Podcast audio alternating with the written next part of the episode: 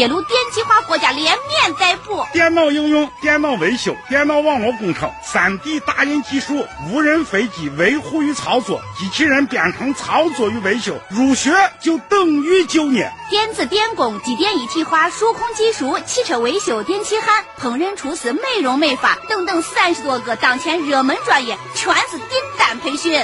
赴德国厨师、德国护士。招生招工火热报名中，家庭贫困可贷款出国。那当然么，华中学院三十年老牌名校，省级重点名不虚传。初中毕业上大专，给咱亲人办实事办好事。西安华中学院在西安南郊电视塔南八百米，电话四零零幺幺五五幺零零四零零幺幺五五幺零零。北京时间二十一点三十分。陕西新闻第一声，时代万象，传天下。陕西广播电视台新闻广播，FM 一零六点六，AM 六九三。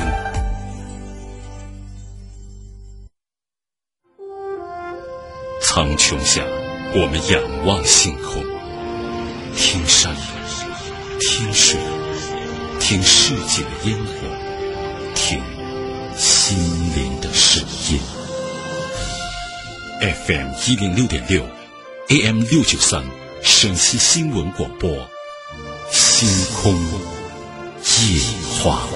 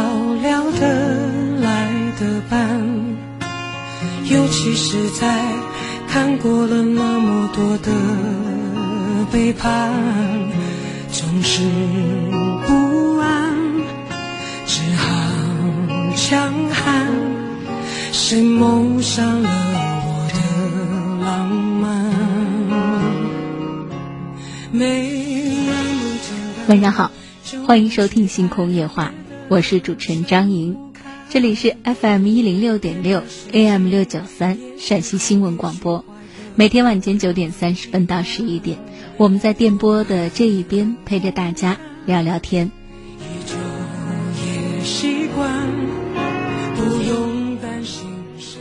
热线已经开通了，零二九八五二二九四九幺，零二九八五二二九四九二。这是节目在每天九点三十分开始就已经开通的两部热线电话，您也可以通过微信来与我们的节目进行互动。我们的微信公众号是陕西新闻广播，您在自己的微信界面搜索汉字“陕西新闻广播”，添加关注就可以了。关注之后呢，您就可以通过陕西新闻广播的微信公众号。与我们的节目在每天九点三十分到十一点直播的状态下进行互动，可以表述自己的问题，也可以呢提供自己的建议。很多朋友呢也会把自己日常的心情以文字的方式写成，在我们的节目当中，我们也会来播读。每天九点三十分到十一点，感谢晚间的收听，欢迎大家的参与。所以最开心曾经。热线上已经有听友在等候，来请入我们今天晚间热线上的第一位朋友。喂，您好。喂，你好。您好，请讲，已经接到了直播室。你是张莹老师吗？我是张莹，您好。张莹老师，你辛苦了。谢谢您，叫我张莹就好。嗯。我想请教你一下。您客气了，您请讲。我说说我自己的事。嗯。我是一个退休职工，今年六十三岁了。我这个人脾气不太好，性格比较急。嗯。遇到事儿爱发火，看不惯的事也要发火。一发火呀，人都要生气。一生气呢，这个人这个头就疼，血压也高。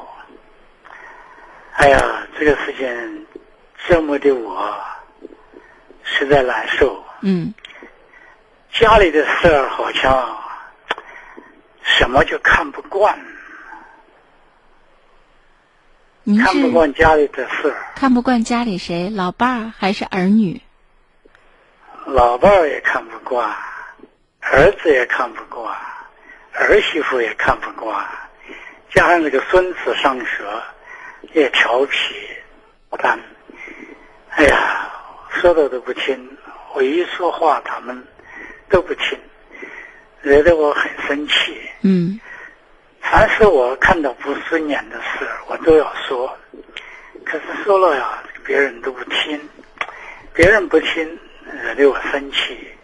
我这个人好像有这个毛病不太好，看不惯的事我都要说，一说呢，别人不听我的，不听我的我就生气，一嗯生气好像我这个就是上火，一上火，你怎么说好像我现在不知道怎么的，老了老了，应该应该享福了，现在弄得我成天这个头昏，哎呀，实在是爱发脾气。嗯。我时常听这个老师，你这个耐心特别的好啊，我怎么也跟着你来学一学吧。嗯这个问题啊，说我很头疼，也不知道是怎么的。过去在单位上班，好像养成了这个习惯，嗯爱说，爱提意见，看不惯都要说。回到家里以后，你看，本来是享清福了，现在你遇到这些事情，你看，我实在难过呀，不好嗯过。嗯，哎呀，实在明白。也不知道想个什么办法，张英老师给我 指点指点，嗯给我想个办法，我怎么磨合磨合，把我这个性格和脾气能够降下来，嗯改过来，嗯。请你给我指点一下。指点不敢当，您说的太客气了，可以提供一些建议。因为日常的工作和生活当中会接触到很多老年朋友，因为做节目有大量的这种采访。呃，我是这样想的哈，我给您提供几点建议。第一点建议就是，其实您已经意识到了，就是现在的这个状态，您在晚年的生活当中其实是非常非常苦恼的。为什么？因为在家庭当中，您可能这个人缘也非常不好。本来呢是应该安享晚年生活，一家其乐融融，退休了，呃，什么都该放下了哈。快快乐乐的，但实际上，如果我们总是给儿女、给老伴儿总是指出他们生活当中您看不顺眼的，其实人家也不大喜欢咱们。嗯，啊，老老小小的，咱们在家里头其实待着哈，也非常的不愉快。呃，第二点呢，就是呃，生活当中，您从年轻的时候就一直带着这样的一种思维习惯，看待事物的眼光方式。包括表达的习惯，就是我们会顺理成章的把它想成说，我就是这样的一个人，我天性就比较直率，比较耿直。我们给自己其实贴了很多很漂亮的标签，但或许我们没有更深刻的来认识这个问题，就是为什么别人所做的这些行为我们不喜欢。可能有我们的一些价值的观念、道德的观念，但也不排除有我们一些比较狭隘的观念。我们只是从自己的出发点去设想别人的生活，要求别人达到一个什么样的标准，我们觉得这个才对了。但或许到今天，每一个人在做自己事情的时候，如果他不伤及道德，不伤及呃这个法律。他可能有他做这件事情的想法，同时也有他的不得已。那么我们对别人的人生、生活经历的事情多了几分了解，可能我们就不会贸然的去下一个判断，他是一个什么样的人，他这样做对与不对，对不对？其实，在对与不对的背后。往后再推进一步，或许也有他种种的无奈和不得已。这个时候，我们对别人就不会那么苛刻了。但是到您现在都已经六十三岁了，您说人的行为和思维其实是有惯性的。说今天迅速的改容易不容易？不容易。我给您提供一个具体的这个事情，比方说人性格比较急呀，那么我们刻意的在生活当中去寻找一些能够让我们身心静下来的一些事情来做。这实际上是一个外在的调理和训练。比方说，我很建议老年人，不论男女，有这种机会的话，哈，打打太极拳。这个，因为我看到身边有很多的老人家，真的是从内到外发生变化。因为他在呃训练我们肢体的时候，调理我们这个气息的时候，他就会让我们对很多问题的思考开始发生一些变化，从而影响我们的行为。包括在这个过程当中，你也可以遇到很多呃同样的，比方说是同龄的或者有同好的一些朋友，大家交流一些生活当中的事情。人不敢圈子太封闭。为什么？因为咱们也不像人家年轻人，没事上上网，没事还周六周日有个社交。咱就是家里的小天地。如果呢退休以后又不跟外界接触，面儿就太窄了。我们又陷在原来的那种思维里，对老婆也。老伴儿也看不惯，对儿孙也看不惯，每天都不愉快。出去跟别人接触，别人也讲讲自己的儿孙，讲讲自己的生活。有的时候啊，人比人气死人；有的时候，人比人比的过程当中，你也能够看到自己拥有的东西其实蛮美好的，不像您自己看到的那么糟糕。您会觉得，诶，还挺不错。所以，给您提供这几个建议，在生活当中慢慢的调试，包括您现在的这种感慨，其实都可以跟老伴儿晚上遛弯儿的时候啊，都可以讲讲。我相信他跟您一样很苦恼，为什么？因为年龄这么大，呃，脾气还这么急躁的话，是很伤身体的。心脑血管的疾病是很很怕有这种脾气秉性的老人家的，对不对？一弄什么就先上头了，那保不定哪天。这个病来了以后，后悔就来不及了。嗯，心平气和，到了现在这个年龄，看事情不看表面，多看几层，看得更深一些，可能对万事万物就有了平和的心，就不会局限在表面上简单的判断里。你看，年轻人比较容易上头，为什么？事儿一来，这个呃，不分青红皂白。啊先表达自己的情绪，表达自己的这个呃判断，反倒是有经验、有阅历的人，事儿来了以后，他想得多。为什么？因为他经得多，所以他看待问题有层次、有深度。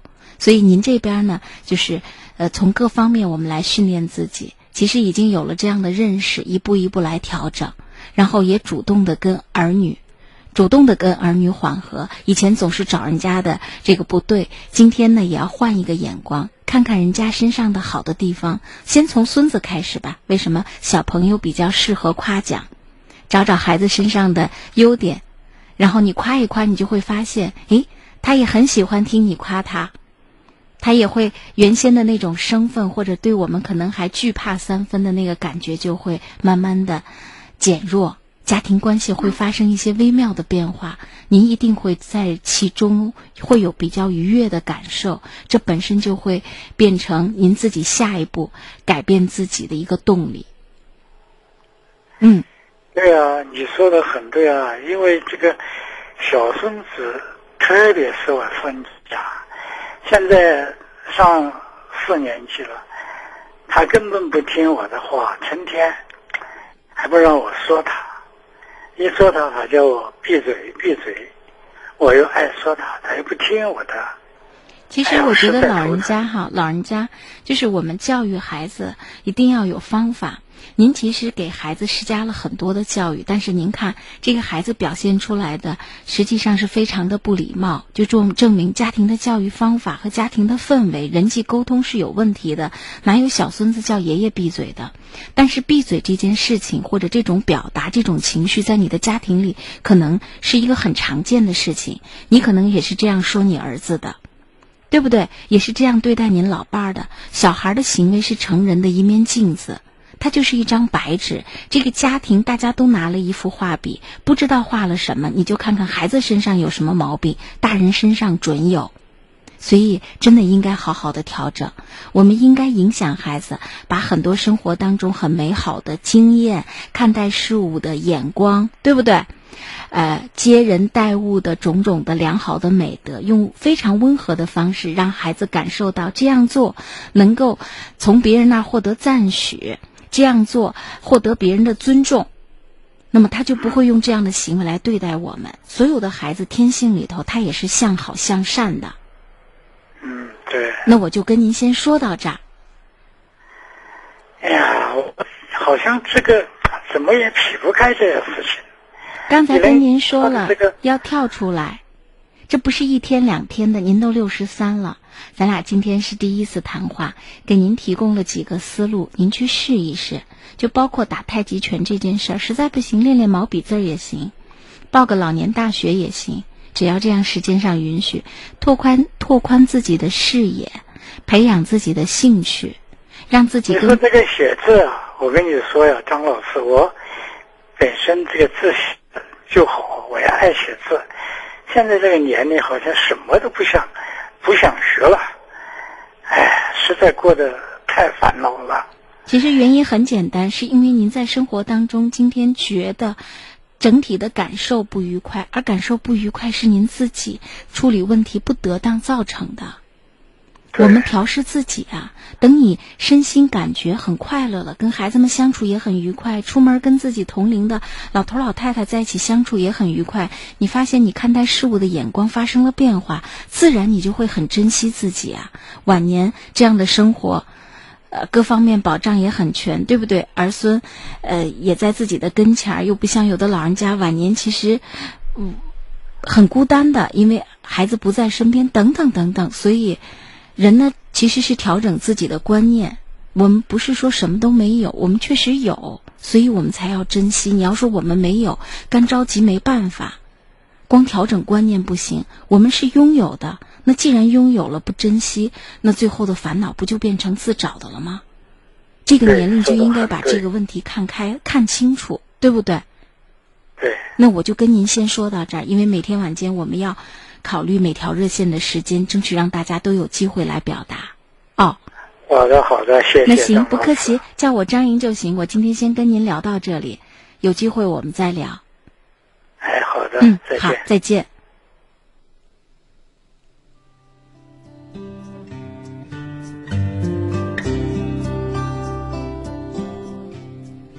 我以前采访了一个年轻人，他是在高新那边做自己的，好像是开自己的律师事务所，年轻有为啊！想想看，他说他工作了一段时间以后，整个人身心疲惫，后来就练了太极拳。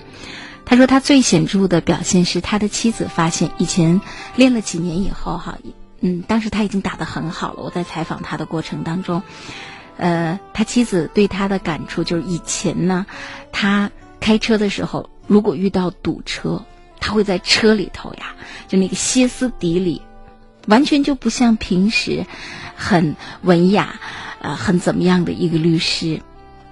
结果呢，练了几年太极拳以后，当他再遇到堵车，他妻子说啊，他就表现的比较平静，然后也不会再骂人，不会再表现的那么抓狂。所以，我想很多外在的一些行为，其实是我们刻意的调试。这个过过程当中，其实对于我们各方面是一种很好的训练。只是简单的建议提供给上面的这位老人家。继续回到我们热线的接听当中，这里是星空夜话，我是主持人张莹，感谢晚间的收听。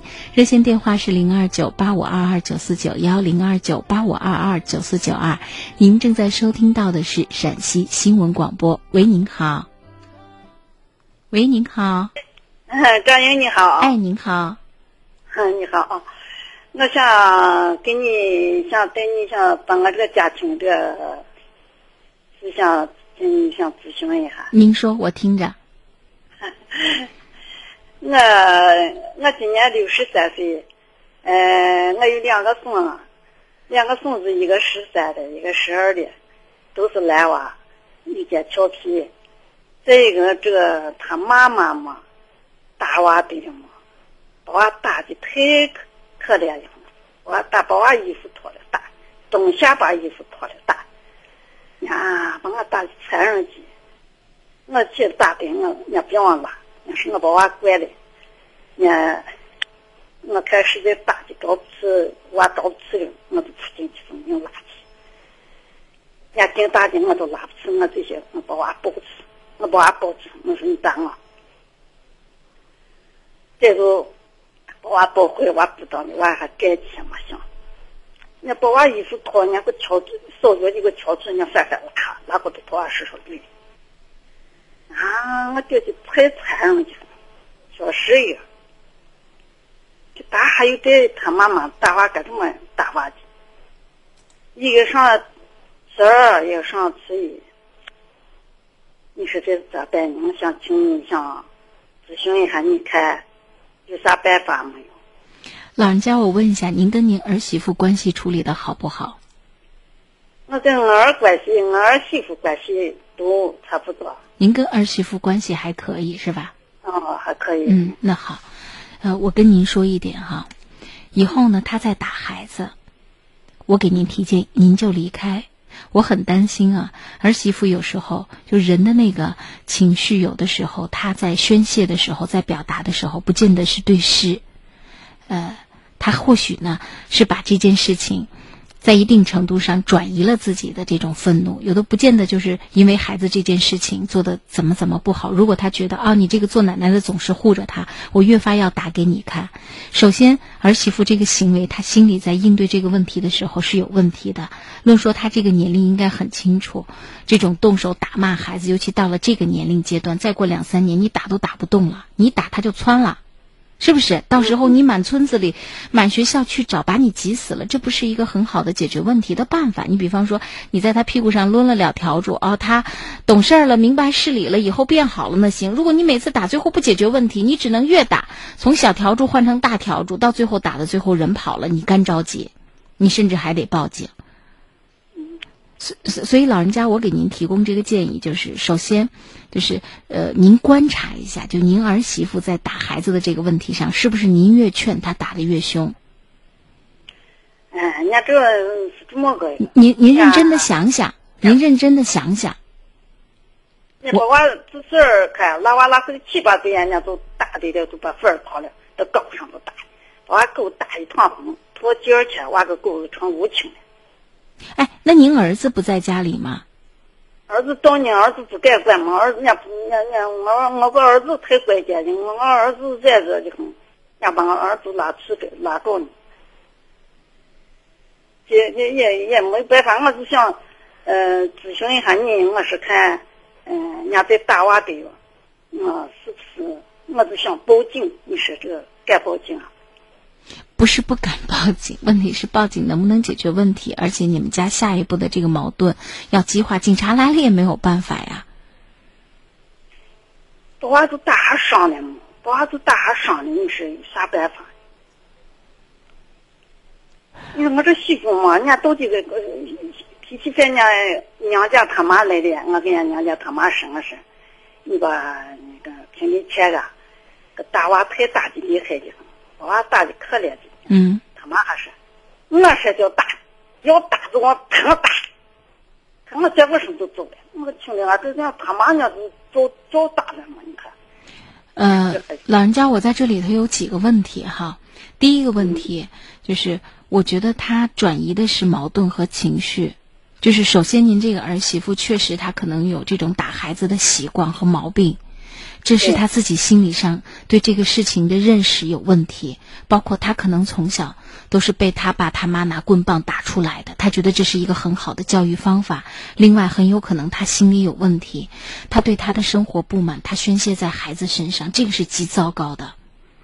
呃，我刚才问了您，我说您跟您儿媳关系怎么样？您跟我说您跟您儿媳关系很好，但是我是表表示怀疑的。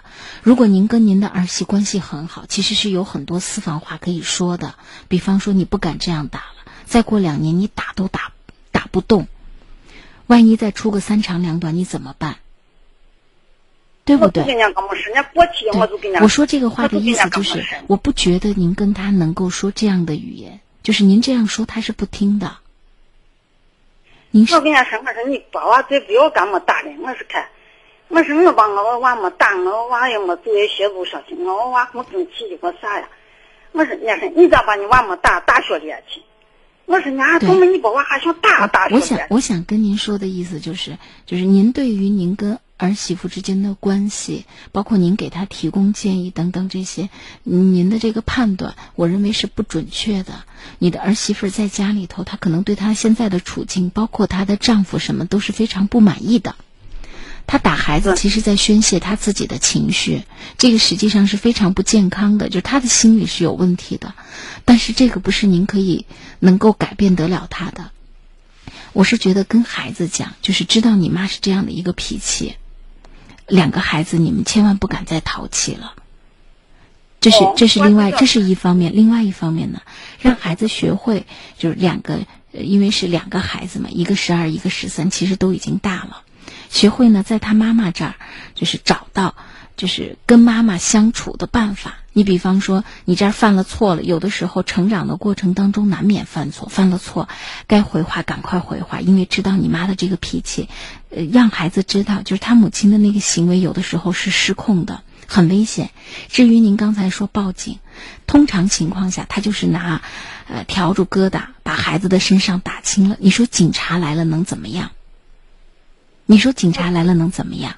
这意思，的警察来把这个，呃，你听啊。您您说来了能怎么样？你觉得你的儿媳妇她今后在经过这件事情之后，她能够怎么对待你？如果你的儿子在家庭也没有地位的话，他又会怎么对待你的儿子？另外，最后儿子也关系好。对，那如果那那如果是这样子的话，哈，那就请，就是你他跟你儿子关系很好。首先，你第一点，你相信这是人家是亲妈，是亲爹。你儿子在旁边发现势头不对的时候，他会拦，您不要冲上去。哦，那都想我没拉嘛，想我买您您您不要来，对不起，老人家，时间交给我哈，我来说，就是您很有可能上去拉，只会让孩子再多挨几下，您心里以后有这个数就行了。人家他爸他妈都在跟前儿嘞，他爸只要心里有数就行。你在私下里可以给你儿子提醒，但是呢，你不要在跟前儿撸着袖子往上。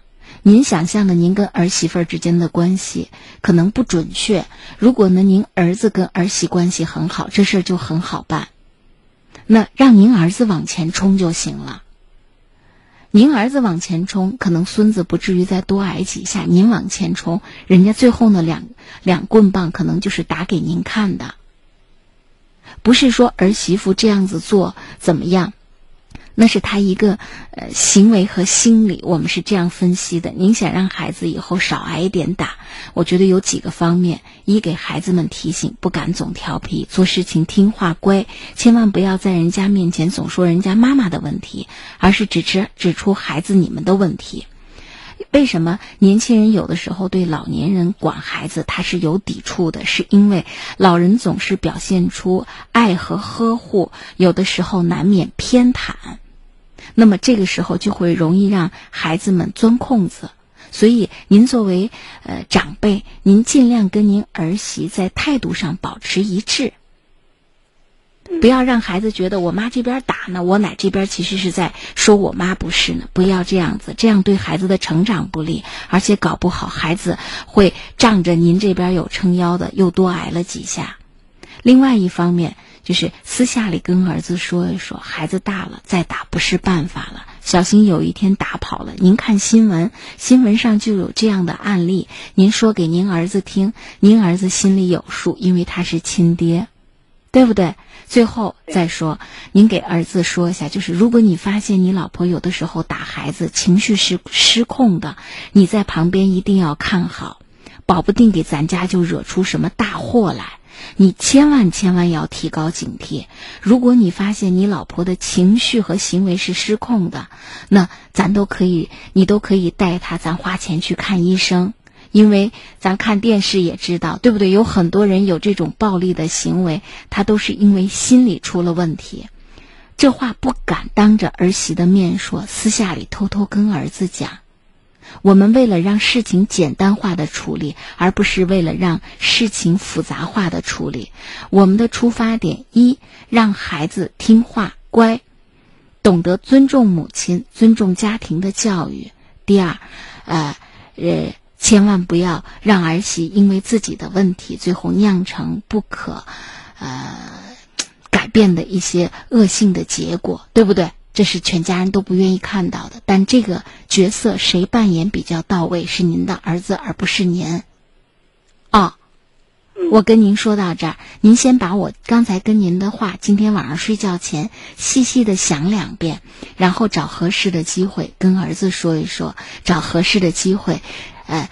透露一些给孙子们，你们要听话。你看你妈这样教育你是对的，但是你妈打你这个，有的时候你妈情绪失控，手底下没有轻重，奶奶也不敢拉，所以你们一定要听话，道理要，呃，顺着人家妈妈的那个教育理念走，千万不敢挑衅人家的教育理念，那样子让孩子就钻了空子。我就跟您说到这里啊。对，行，好，嗯，谢谢你啊。不客气。对，嗯。彭淑玉说了，打孩子有时候并不对，孩子心里委屈，不利于他的成长。打孩子在任何时候都是不对的。我们。想把一个家庭当中一个人打孩子的行为分析成有没有有婆媳的情绪在里面，打给婆婆看；有没有对丈夫的不满，觉得自己在家庭当中很委屈，把他不良的心理问题发泄在孩子身上。第三，有没有基于他自己从小的成长经验，暴力在他的行为当中完全是失控的，一次两次的宣泄让他得到了满足。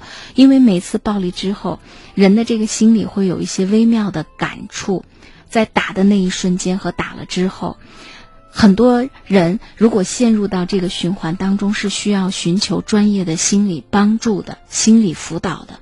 所以，我们把一个问题分成多个层面，在这里提醒大家：任何时候打人都是不对的，用暴力不应该用暴力来解决问题。尤其，呃，在家庭生活当中，伤及的都是最亲的亲人。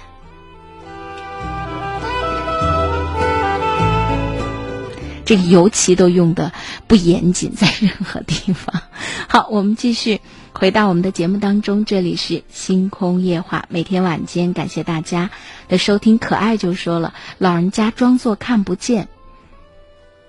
呃，水暖专家在这里。呃，他说从六月初就听夜话，觉得家庭邻里之间的一些事儿好处理多了，家庭和气，邻里也和睦了。我让在西安的儿女及朋友，还有身边的人都推荐听星空夜话，希望夜话节目越办越好。啊，非常感谢我们这位听友对我们节目的支持和鼓励哈。呃，田园影视也是这样子，嗯。每天晚间九点三十分，能够在节目当中陪伴着大家，我们聊一聊生活当中烦心的事情，换一些角度来看待问题。有的时候可能问题就有相应的改变和解决。继续回到我们的热线接听当中，这里是星空夜话，我是主持人张莹。喂，您好。喂，哎，您好，请讲，已经接到了直播室。哎，张老师。我是张莹，您好。哎。嗯。我想跟你谈两句话。您说。刚刚才那位先生，嗯，他不是那位先生，哎，不知道他是哪里的，嗯，跟我这个脾气呀、性格啊，好像一模一样，我好像是一个人。嗯。哎呀，心烦的很。嗯。真心烦啥的嘛？又皮又火，现在这社会没好的啥，你还烦？嗯就是为家庭。对，所以家庭又不缺钱，又不缺啥，你咋了？就是那个性，就像是谁都不如我，谁都不和我这个心。嗯你那个走路咋是那样走？你那个说话咋那样说？嗯哎，你弄我前边坐都不正确。一说，人家都好，就咱不好；嗯一家子的都好，就我一个人不好。嗯哎呀，我说我咋能不好呢嘛？我哎，我没办法说，我把这个孙子我四个月养活到今年十几岁了，十二十一二岁了。哎呀，儿子、媳妇儿、老婆，大都越看我都越都不和我这个心。哎，这个家庭我家六十一、嗯六十二，正数都是六十二了。我是我跟前边五个老先生，好像我俩是得了一个病嘛，是咋回事？嗯我是个当兵出身，嗯心里暴躁，人啥都能干。现在把人急的，现在得还没高血压后遗症了，哦也能横也能走。咋说？嗯你就是是，你给我出个啥？保管件我是，嗯保管件呃，唉，我也不知道说急，让我也发急。嗯哎，一顿饭都吃了，让我也发急。儿子一句话说的不知道啥，让我也发急。有时急一急，病都犯了，都昏倒了，晕嗯倒了，啊！我人你说是，你说是不说呢？哎，这个心大概搁不下。我就一个儿子嘛，嗯两个孙子，一家子，唉，没办法说。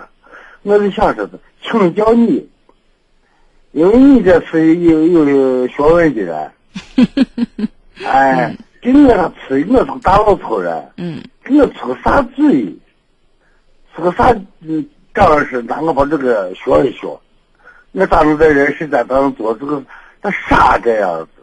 为人家的事，我自己得罪人。嗯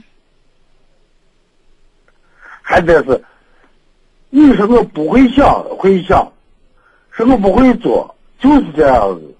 有些事，你我说啥子都看不惯，得罪人，人家人都不愿意跟我说话，一家子人都就是你那个时候那个小孙子说，你别说话，闭嘴闭嘴，嗯 又高兴还有气。就是你想给我出个啥主意，让我听一听。都是今天来考我的。嗯，哎，真不是这样。对我开玩笑，我我是这样想的哈，就是人一辈子走到现在，其实六十多岁了，就是有很多的行为和习惯都不是一天养成的。我们是老了老了才发现，呃，就是才后悔，可能换一种处理问题的方法，对不对？哎，心平气和一点，也不会让自己现在还落下一个高血压的后遗症。那可能身体也清清爽爽的，就是才会反省自己嘛。但既然是反省自己，我觉得客观的来看待这些问题，比方说，呃，咱们在一个家庭环境下。就一个人处理问题、应对问题的这种情绪反应，有的时候是受家庭的这种影响。我们不敢，呃，这个严格的、绝对的说有没有 DNA 的遗传。比方说，您回过头来看看父母亲有没有脾气比较暴躁的，对不对？我们从小在的这个家庭的生活环境里，爷爷奶奶、爸爸妈妈，我们回想一下，就就咱常说的话，我的个性像谁了？就是咱也是从孩子这一步一步过来的，所以咱也是很多东西都是学习。学习哦，原来这个事情要这样子，做人个性要要强，然后呢，自己看不惯的就要表达出来，这样子为人耿直，是不是？你有很多这种观念，就把这种行为就带着。年轻的时候年轻气盛，很多事情也能走到人前面，所以处处做事情自己也有霸气，呃，也能赢得别人尊重。但是慢慢年龄大了以后，其实很多观念呀、各方面，包括处理问题的这种能力，也慢慢在弱化。那么孩子们对我们的一些情绪反应，包括对我们对问题的一些见解、一些认识，其实就不认同了。但年轻的时候，就是他们小的时候，您说什么，您是家里的权威，孩子们唯唯诺诺的也得认同您，没人敢顶嘴。随着您年岁大了，咱人老了，其实慢慢也就弱势了，这是客观事实，对不对？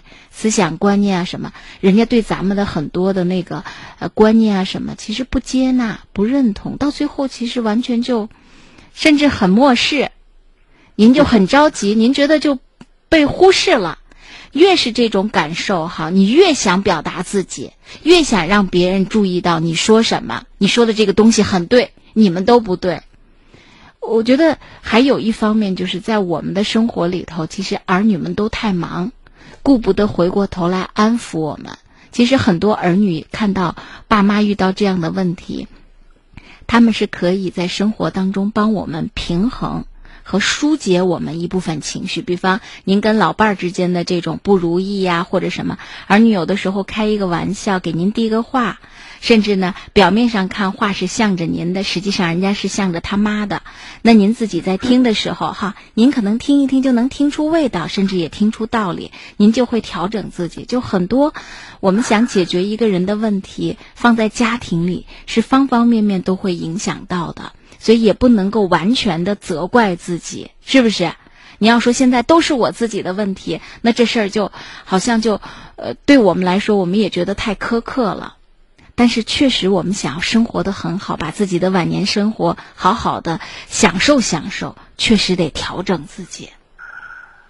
你不调整自己，如果儿女人家都忙着孩子，忙着自己的工作，忙着自己的事儿，他们不会回过头来安抚咱们。咱们内心的那种委屈、不满、受忽视，以前可能都是能干的人，现在呢，这个什么劲儿都使不上，越来越觉得无助。你的情绪、你的委屈有很多啊，所以就得自己来调整。嗯，有没有个调整法？刚才我们跟上一位那个老人家其实提到了一些建议哈，找找自己喜欢做的事儿，不要把注意力都放在儿孙的身上，找一些自己喜欢的事儿，让自己能够沉浸其中，觉得很愉快，那么您身身心就愉悦了。第二呢，就是您的这个视野打开了，就是多看看新闻，了解了解社会上的事情，也听一听。你像我们早间有一个老年节目。呃，枫叶正红。我前两天看他们的微信上还在说，老年人晚晚年了应该注意什么样的问题，怎么来调节自己的情绪。咱多阅读阅读这方面的一些书籍和文字文章。人家那上头的一话，咱们听着有道理。别看这种阅读，这种阅读对咱们就有一个正面的影响，咱们就会在生活当中有意无意的朝这个方向去努力，这就会发生一点一滴的改变。是不是？当您身上有那么一点一滴的改变的时候，您的妻子、您老爸这边呢，也会觉得，哎哎，最近这段时间看着心情好，他也会给您带来一个很愉快的这个呃回馈。孩子和孙子跟爷爷在一起，爷爷这两天没有追着我们说我们这个不好，摔锅撂碗的，哎，他们跟你们在一起相处，他也觉得很轻松。那么他可能也会把这种生活当中比较愉悦的信息带给您，这就形成了良性的互动。所以人家说，呃，老年人，呃，即便呢我们脱离了社会角色，其实我们不应该不了解社会，了解现在年轻人怎么想，遇到事情他们都有什么样的困难，嗯老年人应该怎么享受晚年的生活，应该怎么打理自己的这个收入，对不对？有哪些事儿可以做？没事儿呢？什么季节适合跟老伴儿出去旅旅游？等等等等。您想，您的生活丰富了，这个接人待物了解的东西多了，您心里头遇到事情的时候就不会那么狭隘了。就一一棒子就把人家的这个问题做出很绝对的评断，然后让自己很生气。生气很简单，就是你觉得人家做的不对嘛，或者人家哪件事情没有做好，你自己觉得这个事情当中你受你受伤了吗？你比方说饭没做好，你就觉得人家饭没有给你按点做好，没把你当回事儿吗？不然你为什么要生气呢？就是你所有的生气的情绪背后是有原因的，找到这些原因，让自己想想，咱这个原因站得不站不站得住脚，有没有道理？不能光以自我为中心。人家说现在讲究平等，平等就是人人都是他的中心，所以人人都不是中心，相互之间也迁就别人，对不对？要接纳别人，凭什么你想的就对呀？就一定正确呀？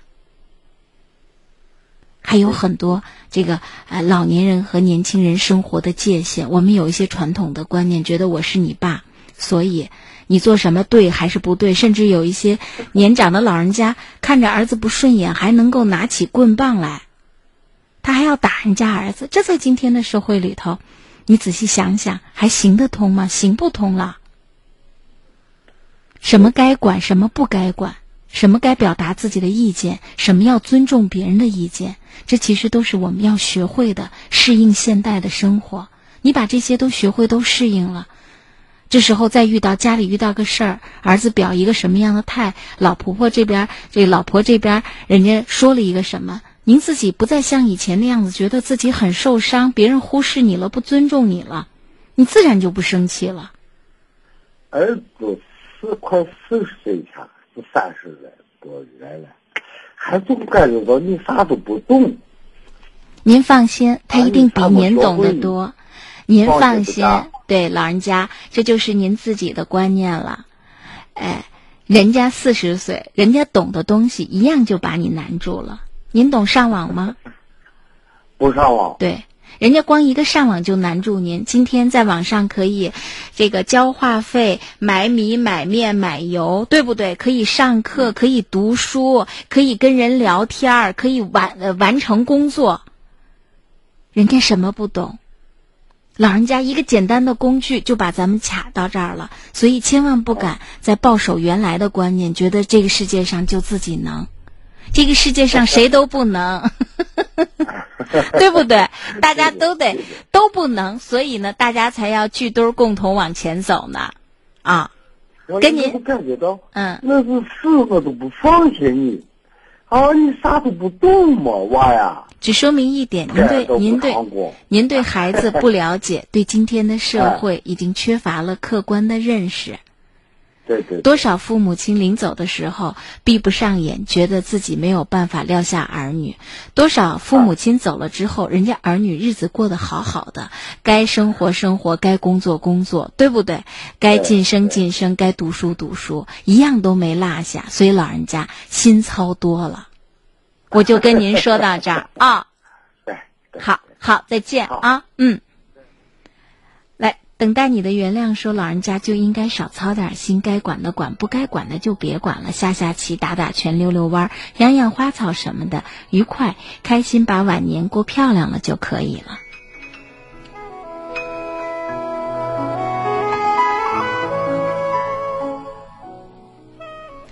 我以前看到一部影视作品，我觉得拍的非常的好，虽然名字我已经忘了。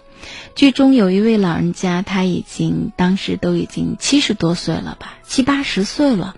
他还有一个自己的小店儿、小作坊，每天做一些可口的饭菜，招待各方的宾客。然后呢，呃，他跟他的孩子，他的孩子也是遇到现代社会的很多，有有的是呃家里头女儿家里女婿搞外遇了，有的呢是这个离婚了，有的是孩子上学怎么怎么，他也是好几个孩子。嗯，他就默默的。每当孩子们回到娘家向他哭诉的时候，他很少发表意见。呃，当孩子很贸然的做决定的时候，他总是提出一个声音说：“再认真的想想。”当孩子一旦做了决定的时候，他总是说有什么需要我帮忙的。他在生活当中，别人有，因为他要，其实他要帮助儿女们做很多的事情，他还要打理自己的小店。有一些跟他同龄的老人就问他，这样很辛苦。他说，被儿女需要就是一种幸福。所以，人生其实，在现代的社会里，我们首先要明确我们跟他人之间的界限，在什么时间究竟做什么样的举动是最恰当的，什么时间提供什么样的建议。另外一方面，就是我们在晚年的生活里一定要有自己的追求，哪怕追求被需要的这种存在感，这都会给您晚年的生活带来极大的快乐和满足。更不要说您有自己的兴趣和爱好，养养花。花草，或者说呢下下棋，呃，认识一位呀，今年都快九十岁的老人家，身体倍儿棒，八十多岁的高龄。因为当他的女儿跟我们说，他爸爸每天要骑着自行车，我不知道这两年还骑自行车不？前些年呀，真的是骑着自行车每天出去打桥牌，现在应该是每天公交了吧？我们都觉得特别。后来见到老人家以后，红光满面啊，整天都是笑声很爽朗，所以。如果有自己的晚年的兴趣爱好，乐在其中，真的是现在的社会有着养老金，然后儿女呢，呃，要都孝顺，正是享福的日子，所以一定要珍惜。好，继续回到我们热线的接听当中，这里是星空夜话，我是主持人张莹。每天晚间，感谢大家的收听。小雅说：“哪个妈妈会不疼爱自己的孩子呢？作为妈妈来说，打在孩子身上。”疼在妈妈心里，作为奶奶就不要多说，更不要去袒护，那对孩子没有一点好处。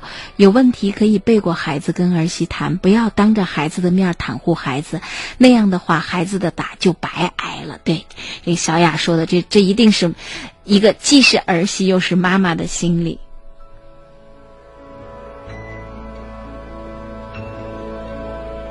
青山绿水说了，说老人家想的太多，年轻人的思想和你的不同，别用你的观念再来看待他们。香格里拉说，人不能光想自己，多找找自己的毛病。嗯，我见过好几个这样的人，呃，这样绝对不好，脾气不好，这个对晚年的身体也很不好。嗯，风雨说，张姐晚上好，打孩子就是不应该，对孩子教育的方式要妥当。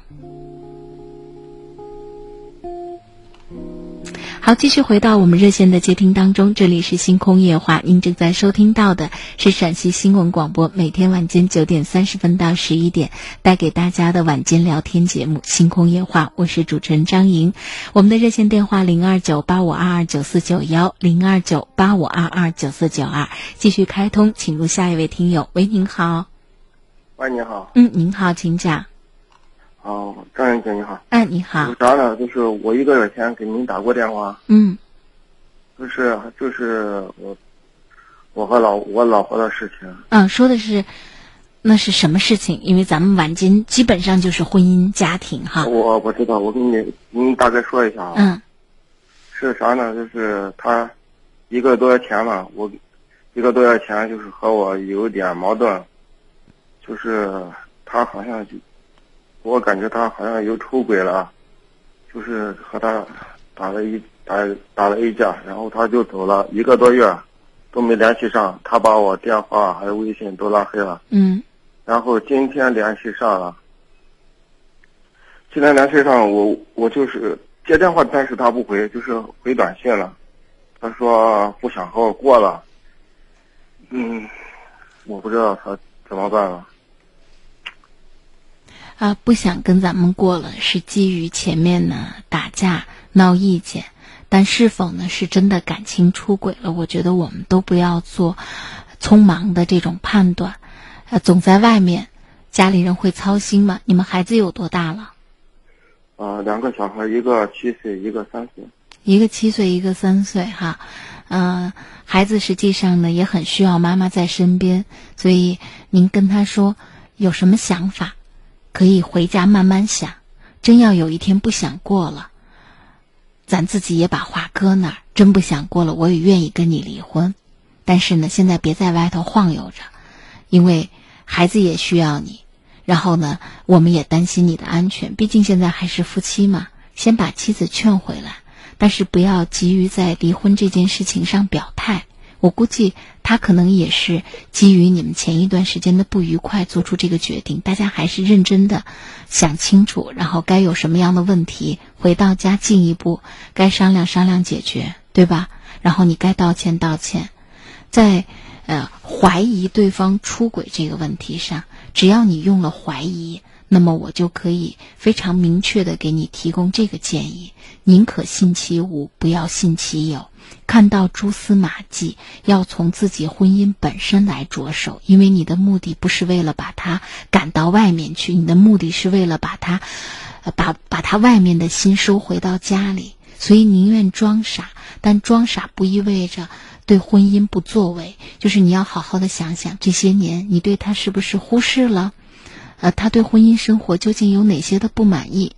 因为这个年龄的女人，两个孩子，没有谁会轻易的决定离婚，除非她觉得婚姻过不下去了。啊，是的，所以关键是，就是还说到底还是前几年那个啥，我们做了点生意，我做的生意还是就是赔了不少钱，就是现在都是好像那个落差比较大。他有压力，我也有压力。那就挣钱吧。现在这个社会，只要你，呃，辛苦，肯付出，你只要你努力、辛苦、肯付出、肯放下自己的面子，很多工作还是有不错的收入的。是我，我就是这这几年事情也挺多的，就是我那个啥呢，我给你仔细说一下吧。是我生意赔了以后，就是。没隔多长时间，我母亲就去世了，然后，然后就接着啥呢？我就是和别人谈生意去，然然后就出了车祸，把我腿弄坏了。哦。就是去年一年都没没干活。那现在有后遗症吗？有没有落下残疾？现在好着呢。好了，那就行。我说腿现在看好了。嗯。关键是啥？就是我们做生意的时候，在我，在我就是在我媳妇她家借了借了五万块钱。嗯。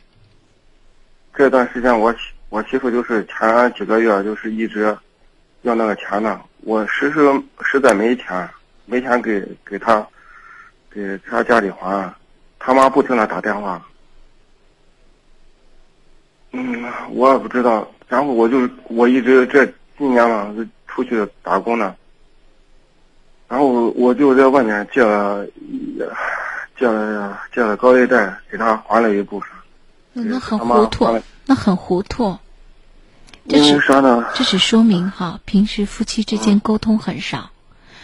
就是你的妻子能够逼着最后让你在外面这个借钱，啊，只说明一个问题，就是他认为你说这个没有钱的这个问题，他不相信。关键是我那个钱那啥。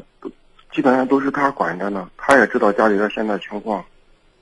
关键是他，那你也要跟他商量啊，你也要跟他商量。这个处理问题的方式只会让家里的这个负担会更重啊。就是就是因为借那点钱，他要给人家还利息，嗯，然后把我也压的，把他也压的，生活都没保障。嗯，这个处理问题的方式说心里话，我也生气，生生他，他家里气。这个我不同意，这个我不同意。你知道为什么不？就是今天，呃，我们只感觉到人家催催债的时候啊，好像呃不念及人情。但我们有没有想过，我们有难处的时候，别人恰恰是因为人情而借给我们钱，帮我们渡难关。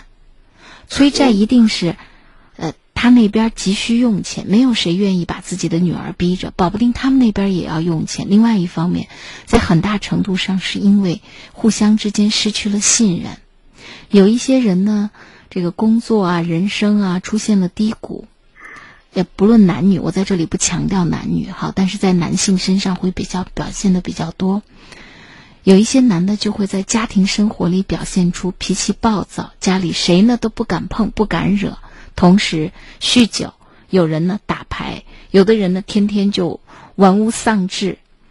然后，如果呢家里有人呢表现出对这个行为的不满，那他还觉得，呃，说哦，我现在挣不了钱了，你们就怎么怎么这呃对待我，倚仗着自己，呃的这种心理，其实伤害了家庭的很多人。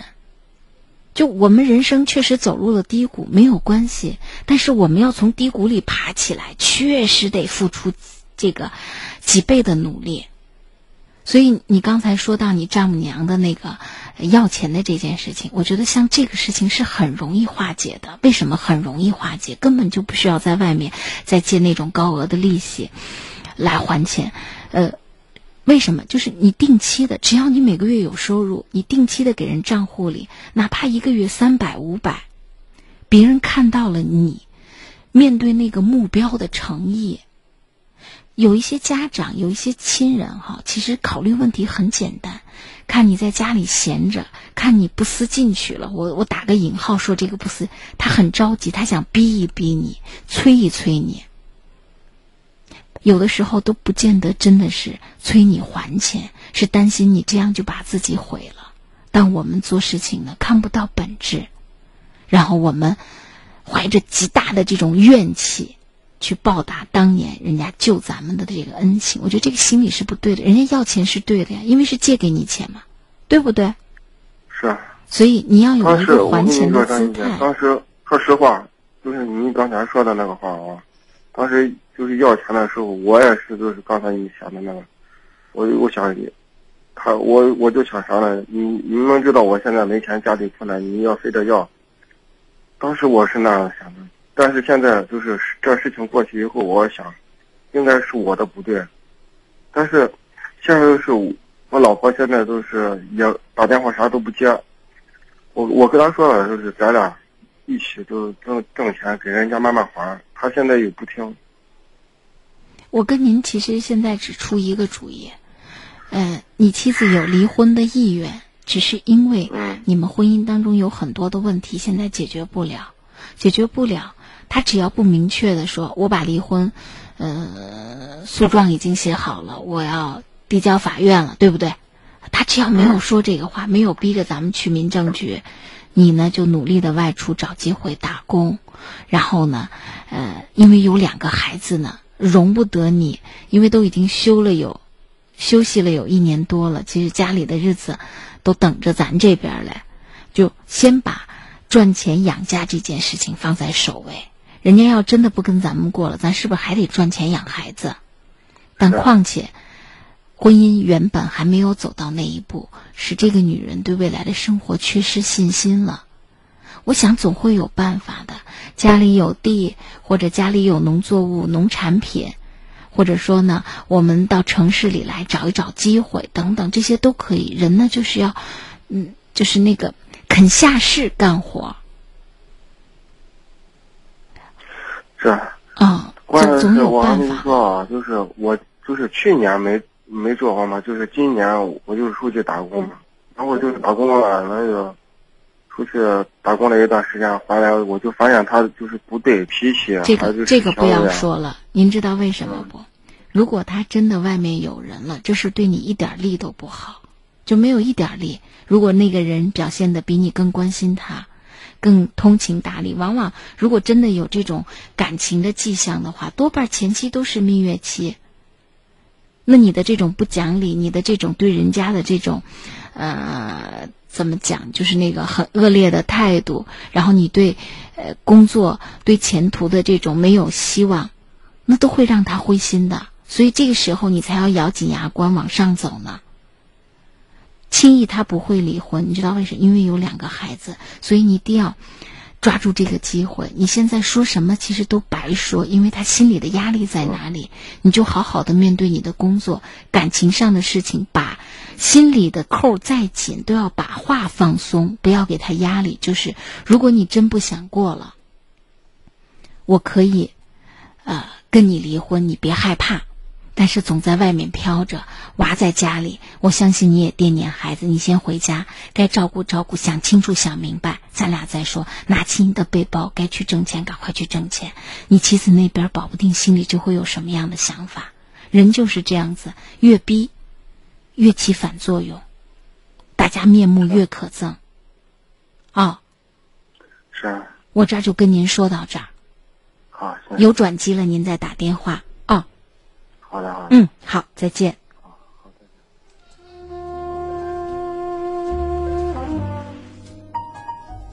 可爱说了，大哥把嫂子叫回来，不动武了，动武解决不了问题，好好的沟通一下，我们要换位思考，什么都能够化解。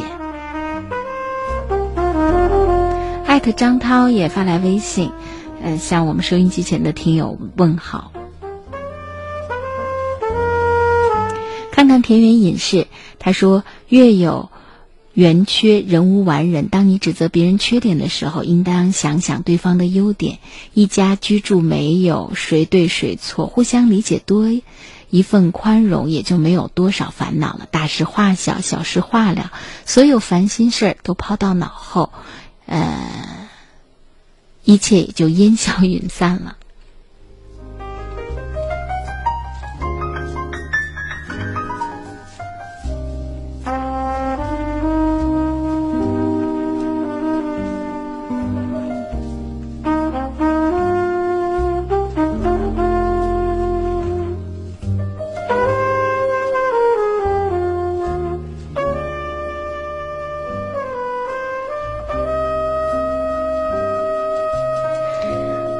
好，继续回到我们热线的接听当中，两部热线零二九八五二二九四九幺零二九八五二二九四九二，这里是陕西新闻广播带给大家的星空夜话，我是主持人张莹，喂，您好，喂，您好，请讲，已经接到了直播室，喂，张莹你好，哎，您好，我我谈谈我的婚姻的事情，您说，我离我离婚了有个三年多，他想他想回来，什么意思？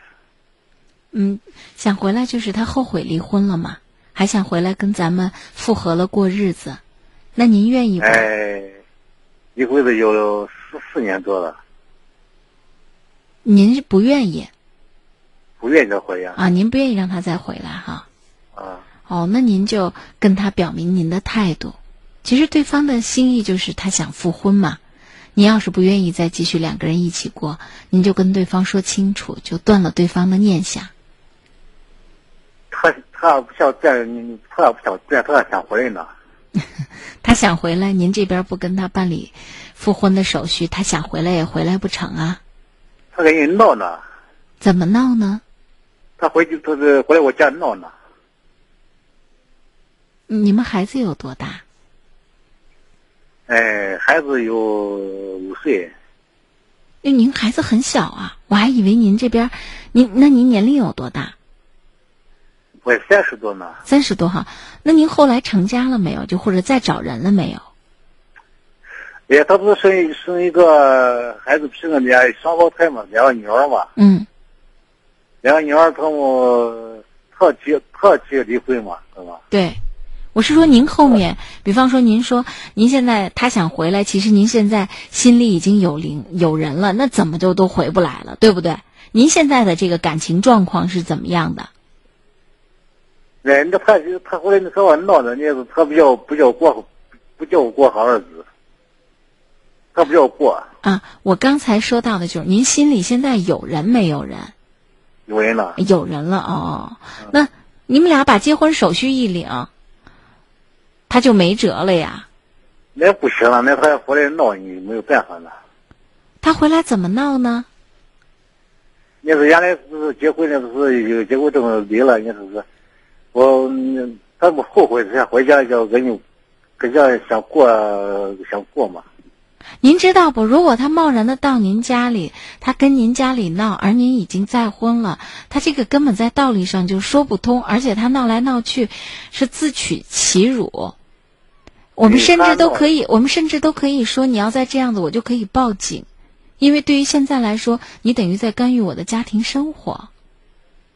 所以我不知道您怕什么？您这么怕他吗？哎呦，怕他，我们怕他，他闹。他是昨天回来，昨天白天不带着带着孩子回来，这这这是他他说带孩子你的孩子，你你不要不要不行呢。呃不，他回来他是，呃，你们当时是两个孩子，一人带了一个，还是都是他带走了？他带走了。两个孩子他都带走了哈。这个。那他今天回来是想把孩子交给您呢，还是说他跟孩子一起回来？一起回来嘛。那您有没有这样的思想准备？就是如果您的妻子觉得自己一个人养孩子很辛苦，她觉得她没这个能力，而客观事实也确实如此，有没有可能你们通过法律的程序，把两个孩子就接到您的这个身边，或者您呢多给妻子承担呃一部分的这个抚养费等等等等，来解决这个问题，而不是让他在你现在的生活里在不断的介入，一定有一个解决问题的办法。就除了再婚，还有什么样的解决问题的办法？您想想。哎呀，不是原来结婚不是在法院说那要离婚呢？那要离婚这个那个孩子谁带呢。他说他他说他在，那不是有有那个抚养费吗？他不要，我带走。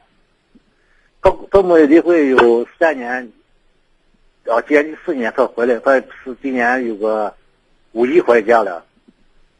我现在是不想走了，想给你要过回，要给你过这个家嘛，过那好日子嘛是。你离了三年多了，你还想回来？不可能的。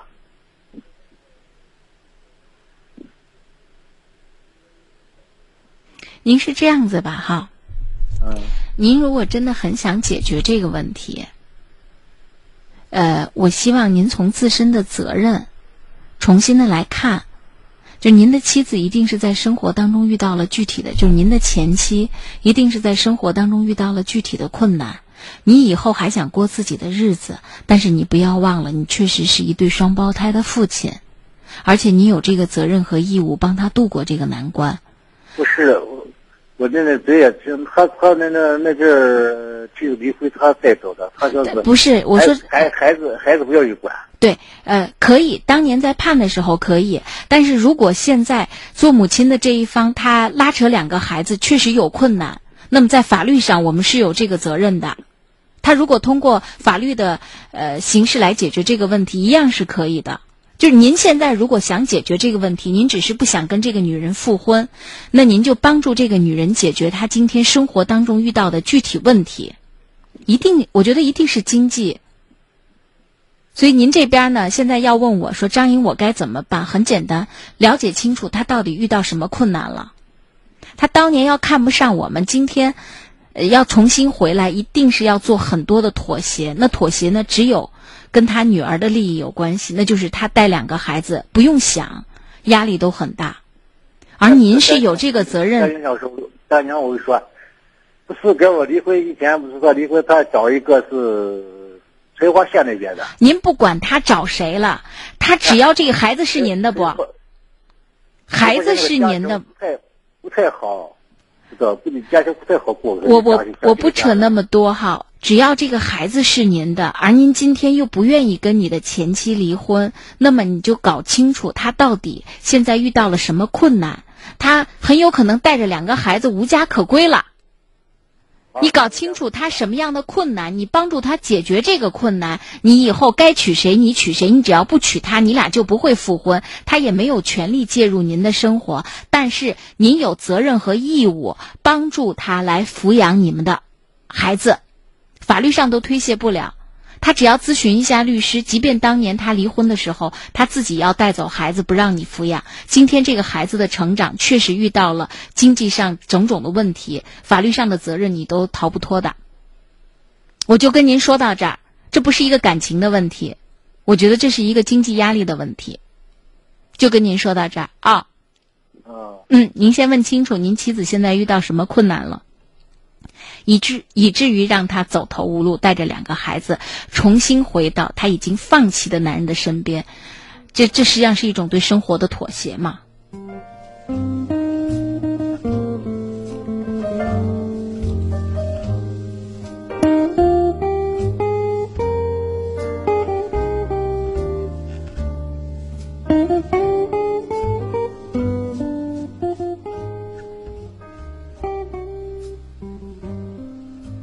水暖专家针对上上那位男士，他说：“我觉得这个朋友要提高一下自己，让妻子看到生活有盼头，只有这样，啥事儿才都能够好。”随缘说：“我来说句吧，心态放平，认真的面对生活，鼓起信心，先把感情的事儿放一放，尽尽快把账还了。”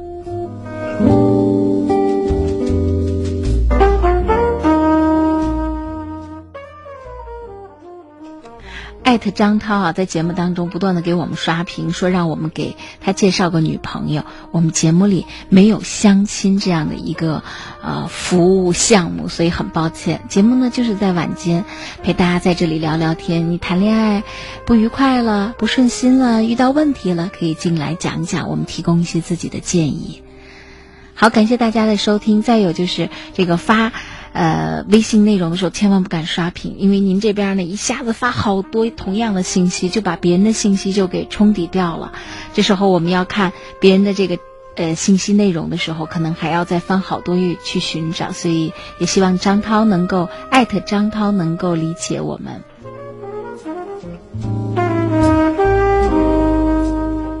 亭亭玉立说：“张姨你好，我有个外甥都二十七了，整天游手好闲，无所事事。”好心急求解惑 哈，对对对，就他有点着急，很心急，这个求解惑。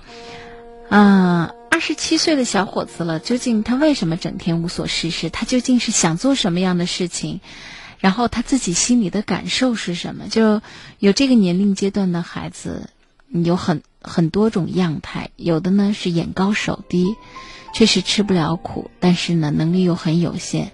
有的孩子呢是，呃，心怀大的这个理想，但是确实不愿意小扫屋，就是光想扫天下，不愿意想小扫这个呃扫小屋。还有一类年轻人呢，是在生活当中已经丧失了自信，就是他面对外面的激烈的这个呃竞争，他对自己一点信心都没有，而家庭的这种环境又允许他啃老。或者游手好闲，人就变成这样子，一天推一天，一天推一天。其实越推，越看不到自己。我觉得，这时候家里人应该陪伴着孩子，同样的，家里人也要放低心态，放低身段儿。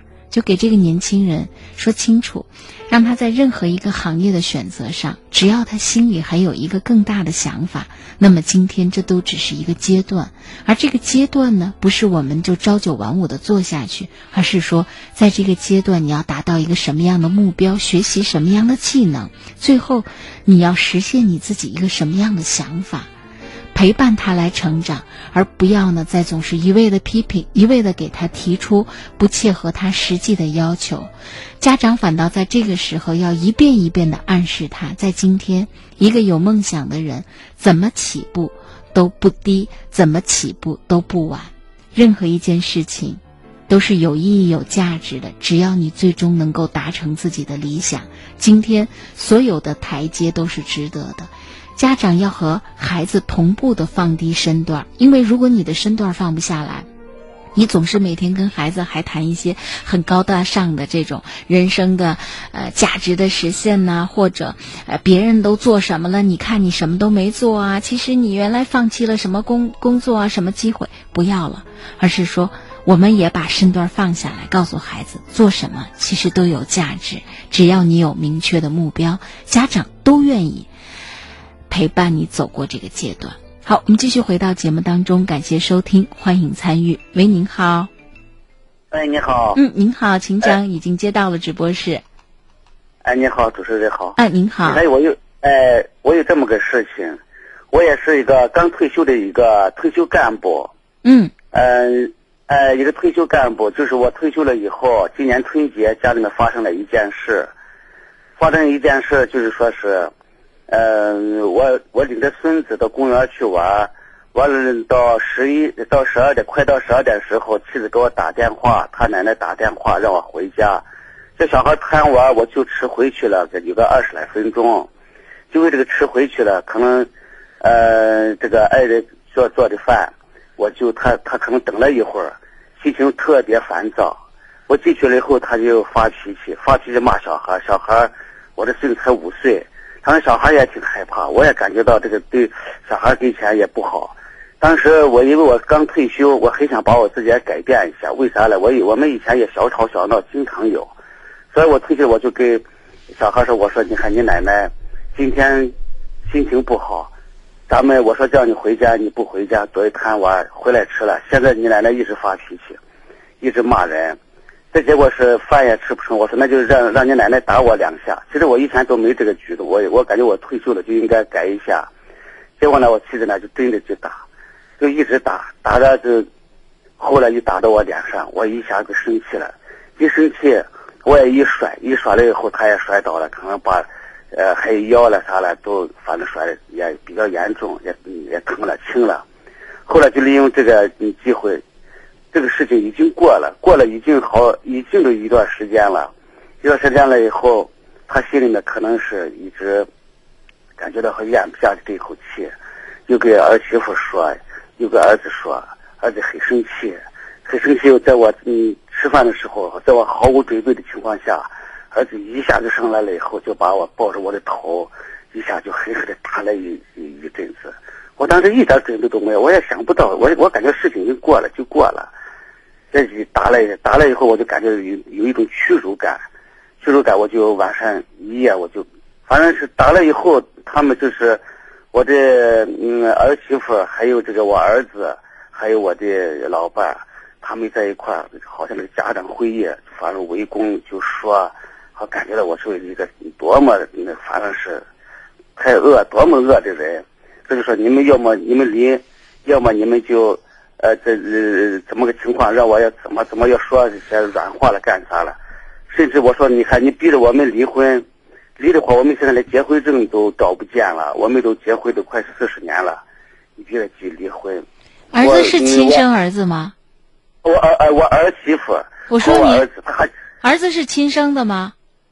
亲生的，我的亲亲的亲亲儿子，独生子，独生子。他们当时打，嗯，感觉到好像我把他妈打了，身上也受伤了，好像非常生气。反正这个事情非常怪异。我们平常吵这个也吵架。但从来也都没动过手，我也从来没有说是让让嗯让我的爱人打我，我爱人也从来对我也没动过手。那天反正都好像非常非常激动，嗯，在这个当中是因为啥了？我妻子可能是她的继母正好是那两天也去世了，可能心情也确实也不好。这结果是关关键，我现在问的话，咱们我咨询的就是说是我这个儿媳、我儿子都在这种非常激动的这种状态下。开批斗会，就好像文革期间开批斗会，非要让我表态，离还是不离？你离了怎么样？不离了怎么？离了的话，你就你你们就办离离婚，啊过不成你就离。这个我就我就当时我就哎呀，我就实在是没没办法处理，我我把我老伴也逼的，我说是，那我现在结婚证都没有了，嗯，你妈拿着。实际上，我知道他妈也拿着，他妈最后也也紧张了，他妈说是。结婚证都丢了，找不见了，这就行了嘛。在我儿媳妇呢，在基层工作，那还给你来了一套呢，说是不要紧，我能查出来。我这个同学他，他爸他妈要离婚，我都给他查出来了。哎呦，这一下弄得把我急的。他说你你你你到底现在就说，你们离嘛不离？你离了你就离，不离了你们就看看以以后你们就各自反省。呃，就是那个情况了。哎呀，我就是实在，我说你们那你就把档案拿找出来。离，我就一夜叫他们就走了。走了以后，最后把我一个，我们以为是两两呃两套房子，呃儿子和儿媳妇孙子住了一套，但是他们吃饭还在我这吃，晚上在他们那睡，就把他妈也就接过去了，就我一个人，我就一夜没睡着觉，我就知道回到我们陕西老家，这我先陕西老家我就回来了，回来的结果是到第，呃他们过了就就是个五五天时间，到第六天的时候。我呃，我爱人，我老伴儿又带着孙子又找我来，找我来了，好像事情什么事都没发生一样。这个期间我也很生气，我说哎呀，真的逼着我离婚，我也不想在那过，我这个屈辱难，或者羞辱难当的那种感觉。我就自己我说是一个是到我这到陕西老家有我的哥有我的嫂，我说是我这次来多多住一段时间，要么给我或者是给我找上一个呃房子，呃就是说是长出租的房子。呃，或者给我找上一个比较便宜的房子，长长出租的房子，你一个人在那住，锅碗瓢盆铺的盖的都要准备。我还有我一些战友，因为我在部队上下来的，还有我些战友说实在不成的话，这还有现在这房子好买，啊，你就买个房子。我就一看，我刚把看房子刚看好，实际我当时并没有想买。结果爱是一来的话，他好像没发生什么一样。一看我，我说的我我说是，你看。孩子们逼着我，我在这，你看我这把房子看好。那说，哎呦，你还办了个好事情，马上就大力支持。结果把这个房子也就买好了。这个我儿子呢也就过来看来了，看来房子就买好了。到现在是问题是我现在咨询的一个问题就是说是我这个内心呀，那个屈辱感非常非常的重，我就感觉我不想回那个家了。我甚至对我儿子都有一种报复的心理。我真想，我想把这个事情，他以后有有立遗嘱嘛，干啥呢？反正是好像打了就白打了，把我这个钱这个头的前部打了有有个五个疙瘩都肿起来了。当时都有他们能看见我的头都打打的都都都都肿起来了，右右脑壳也打的都肿起来了。结果是那还在开开那样的会议，所以我现在这个事情，我就相信主持人，我也听了你们今天这个广播了，我感觉呃特别好。一个是我说一说，心轻松些；再一个说，呃，看能不能我们就是在一块，我咨询咨询。我现在这个心结打不开，主要的问题我经常想，想起来非常生气，好像脑子受了刺激了，好像都带着精神病。就是说是老婆，呃，我的老伴在这陪了我一段时间，把房子装修了一段时间，他有时把我。感觉到我妹子特别好，因为我突然我就想起这个事儿，我就哎呀，就念就自己自言自语就说就说，反正我老婆她也生气，有时候再说过去了就过去了，你再不要说了。我说哎呀，这是怎么也过不去。反正主持人，把我简单的说，就这个大概的情况就是这样。我有点不理解哈，就好端端的一个家庭，怎么会儿子表现的那么异常？就正常情况下，人们不会哈，就是很异常。你比方说，他妈回来今天跟他说了一些什么样的话，可能不是很客观，夹带着自己的情绪，甚至女人还会夹带自己的这个添油加醋，最后呢，惹恼了儿子。但是儿子不会这样来对待父亲，他充其量呢，他可能会冷。就是那个非常冷漠的对待你，几天不跟你说话，甚至把妈妈接走，但是他不会使用这样的一个行为。你儿子以前有过这样的迹象吗？我儿子这个脾气性格，我儿子他也是以前上学的时候，可能是现在学校，他可能有些消极群体，最后大学也没考上，我就让他考公务员。他回他原来在这个上海打工，我就让他回来考公务员。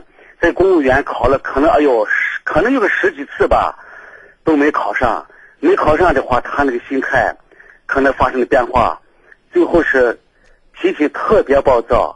在他结婚了以后，就和他的媳妇就吵架骂仗，我我们都不敢说，又是把那媳妇的陪嫁的嫁妆的电视机都砸坏。嗯，他结婚的时候，我说。我给他啥都准备好，连房子啊啥都准备好了。我给他给钱，房子都现成的。你光我说你光装修一下，他都都弄好。弄好了以后，就是那么一一有有一个剩下一个电话，我说你看一个电话四十块钱，你们自己买一下。我这有一个是仿古电话，你就不要拿了。